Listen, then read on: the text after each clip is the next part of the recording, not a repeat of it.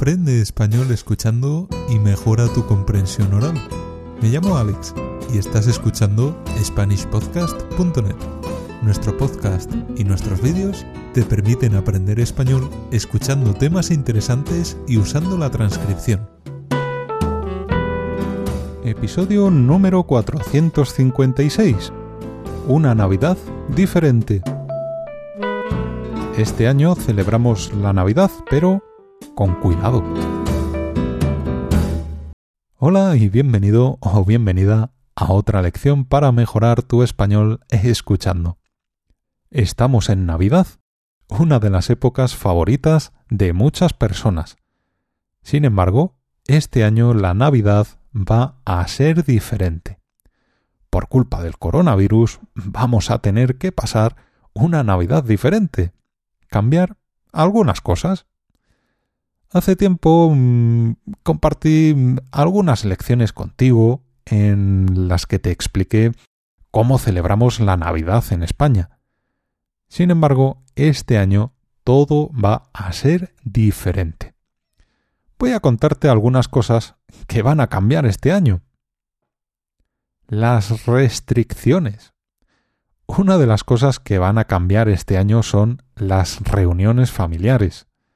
Tradicionalmente, es habitual que las familias españolas se reúnan el día de Nochebuena, el 24 de diciembre, y también el día de Navidad, el 25 de diciembre. Sin embargo, este año muchas personas no van a poder hacer estas reuniones.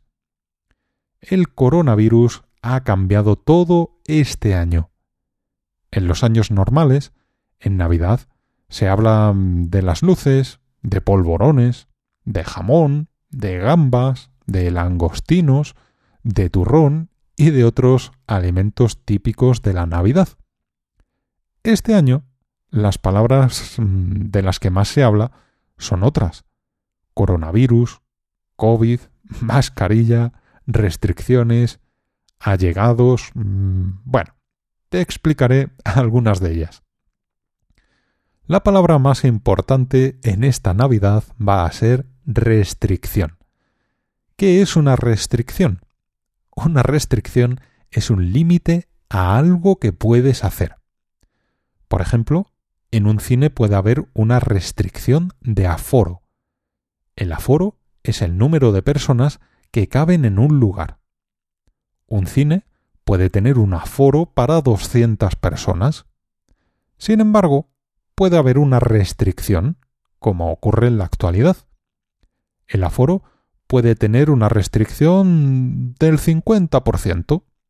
Eso quiere decir que el aforo estaría limitado a 100 personas, la mitad. Bien, pues este año hay restricciones para las reuniones familiares de Navidad, es un poco difícil mm, hacer un resumen de las restricciones que habrá en España, porque depende de la región en la que vives. Unas regiones tienen unas restricciones y otras regiones tienen otras restricciones.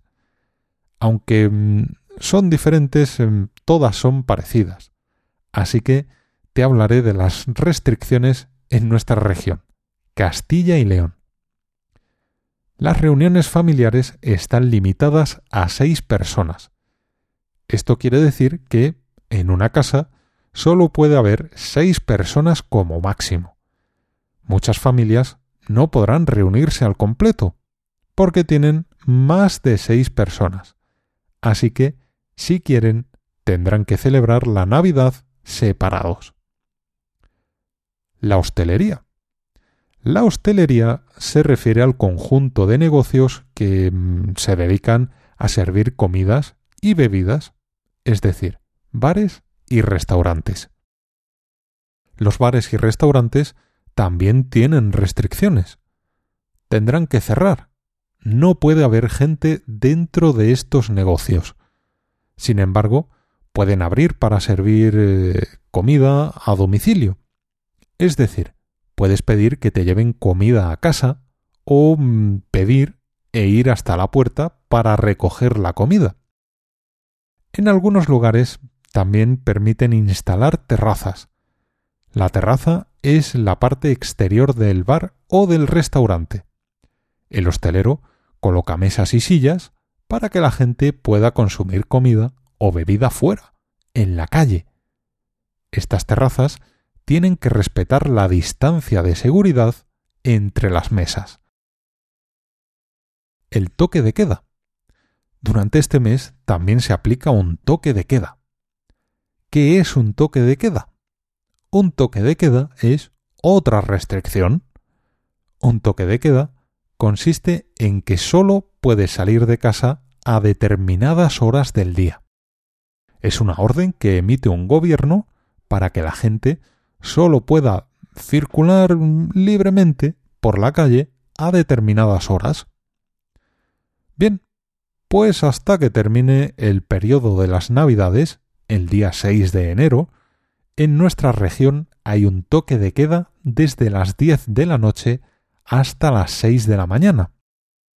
Básicamente, esto quiere decir que no puedes andar libremente por la calle durante la noche.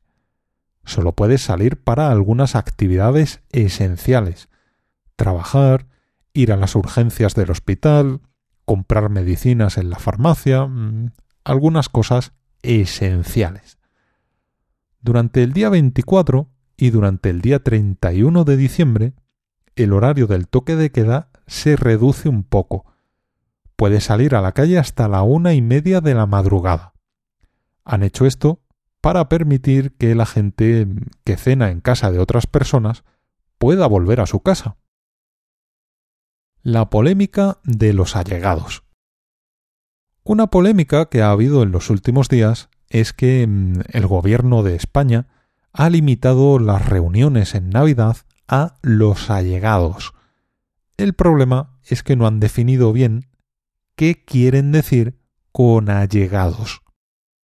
La definición, según el diccionario, es esta persona cercana a otra en parentesco, amistad, trato o confianza. El problema es que mm, el concepto de allegado tiene implicaciones culturales. Para una persona los allegados pueden ser su familia o sus amigos más cercanos. Para otra persona los allegados también pueden ser mm, simplemente conocidos, vecinos o compañeros de trabajo. Algunos periodistas han preguntado al ministro de Sanidad qué es exactamente un allegado, principalmente para que la gente tenga claro qué puede hacer o qué no puede hacer. Sin embargo, el ministro no ha respondido de forma clara a la pregunta. ¿Qué hacemos entonces? Mm, creo que cada persona se reunirá con quien quiera. Los controles.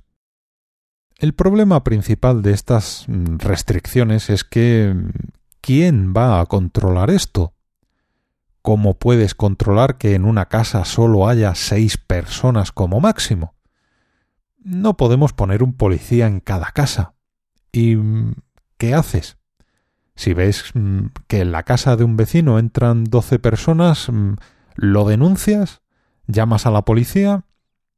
Es complicado.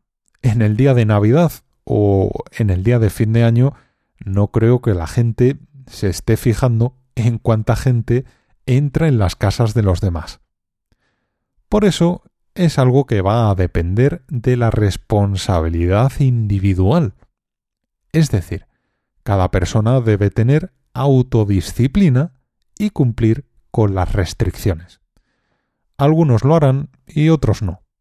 Es muy difícil de controlar test y otras pruebas.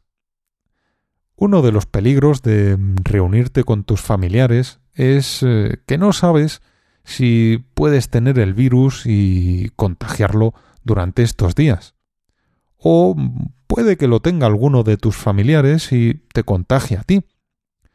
Durante la noche de la Navidad, la gente se da besos y abrazos, así que el riesgo de contagio es eh, muy alto.